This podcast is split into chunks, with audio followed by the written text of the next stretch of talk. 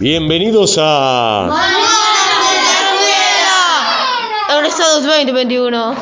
Bueno, muy bien, estamos en el programa Mañanas en la Escuela, el segundo programa que el séptimo grado Egresados 2021 está grabando esta semana con barbijo, distanciamiento social y alcohol en gel.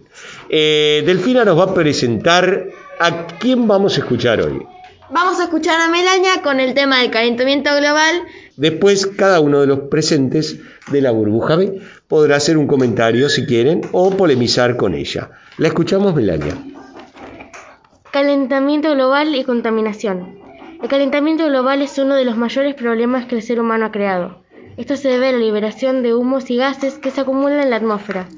La mayoría de ellos son el dióxido de carbono y el metano.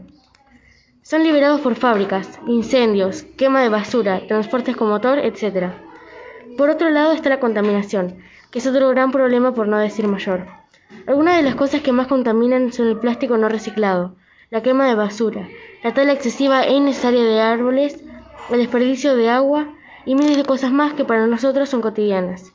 Hay demasiadas consecuencias y la mayoría son notables como el derretimiento de glaciares, también por la contaminación se crearon siete islas de plástico formadas por 8 millones de toneladas de desechos. Debemos hacer algo lo antes posible, ya que por el calentamiento global se producen más incendios, lo que hace que mueran muchas abejas que son muy importantes, ya que pasan el polen de una flor a otra y hace que se reproduzcan las plantas, que son realmente muy importantes. Hay muchas maneras de ayudar al medio ambiente, como usando la norma de las 3R, reducir, reutilizar y reciclar. Las grandes fábricas son las que más contaminan y lo saben, pero no hacen nada para cambiarlo. Podrían dejar de usar tantas cosas químicas y tóxicas, pero sería más caro adoptarse y usar productos naturales. Por lo tanto, lo máximo que pueden decir es que no los usan. Que deberíamos hacer algo para tratar de ayudar al medio ambiente.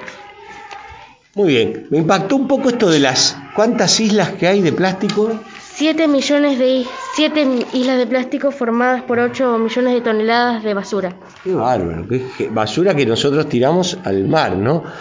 El año pasado la mamá Amanda nos contó que hacía compost para aprovechar la basura, de esa manera contribuir a la no contaminación. También nos había contado la mamá Aarón, ¿se acuerdan que hacía unos barbijos y colitas con tela que ya no se utilizaba?